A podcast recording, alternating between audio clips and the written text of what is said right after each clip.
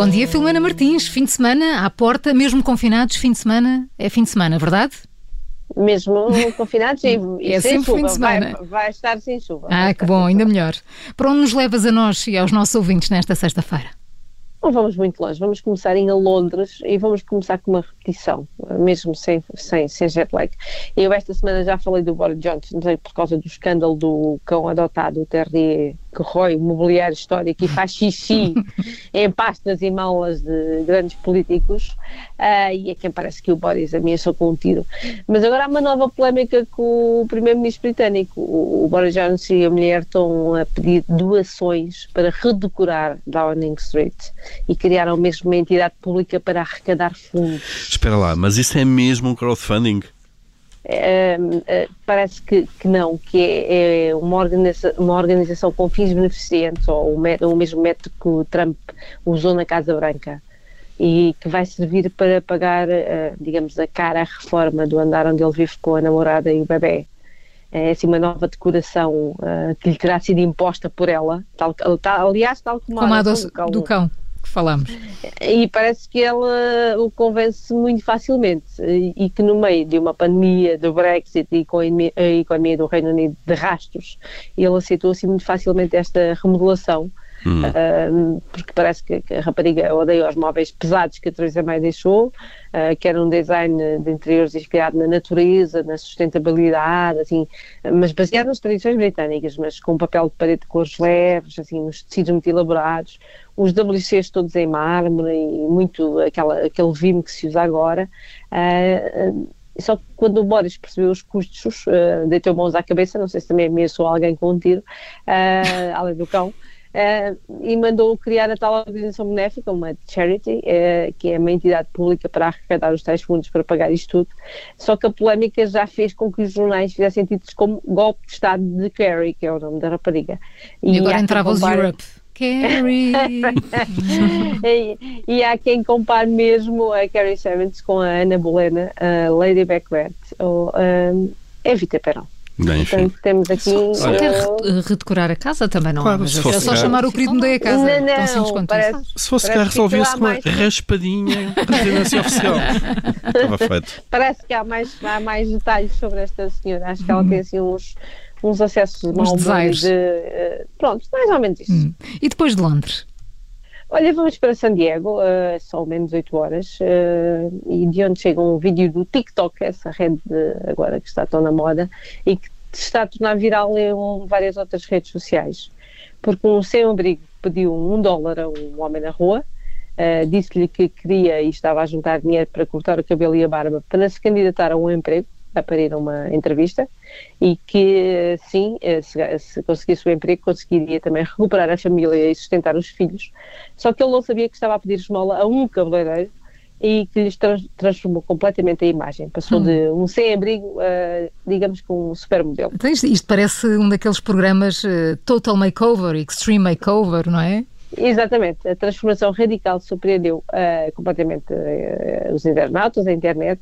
e o homem tinha perdido a família e o emprego e, de facto, só queria, pelos vistos, recuperar a vida. precisava de mudar a imagem para ir à tal entrevista de emprego. E teve só que pedir ajuda à pessoa certa, não é? O barbeiro ajudou gratuitamente. Eh, quando ele pediu o dólar, eh, levou e cortou-lhe o cabelo e a barba e deu-lhe de facto uma imagem completamente diferente. Depois colocou o vídeo eh, no TikTok com o antes e depois e de facto é impressionante a transformação, não tem nada a ver. E depois de visto, visto, visto as imagens, visto as imagens. Sim, sim, sim, parece um modelo, um mas, model. mas conseguiu Até toda uma emprego, atitude. conseguiu emprego ou só ficou famoso? Ainda não se sabe se conseguiu emprego, isto foi logo depois, eh, mas quando houver desenvolvimento eu aviso. Conta. Pelo menos nós estamos a falar dele, não é? Exatamente. E depois de San Diego? Vamos aqui ao lado para Madrid, mais uma hora, porque é- é- tem uma grande tendência aqui em Espanha, é- chama-se PCR Móveis, é, uma novidade para garantir casamentos e eventos seguros, agora que começou o desconfinamento, eh, oferecendo testes ao domicílio ou à entrada dessas cerimónias para detectar contágios pelo novo coronavírus. Isso parece ser eh, mais ou menos o futuro, não é? Como é que funciona, Filomena?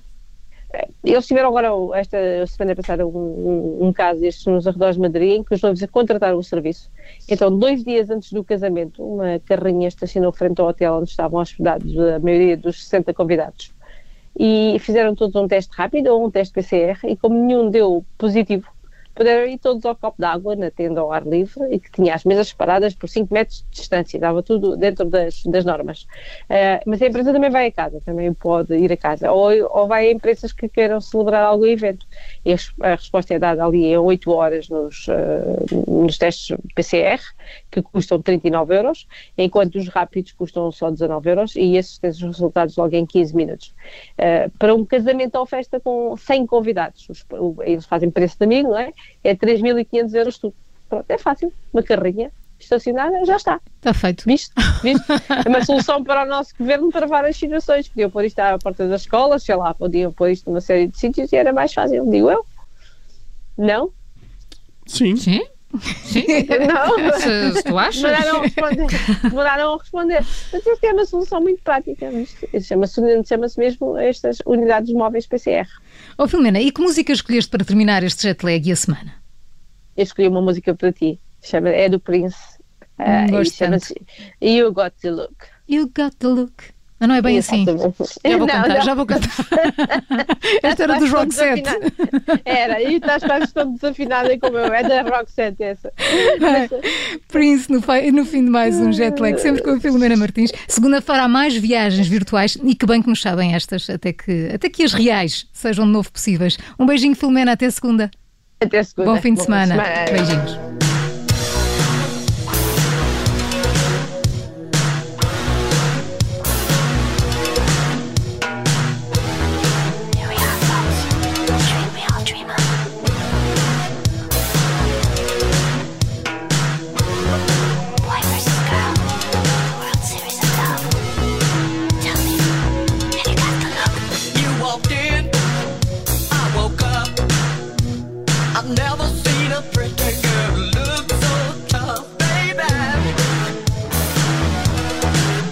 You got that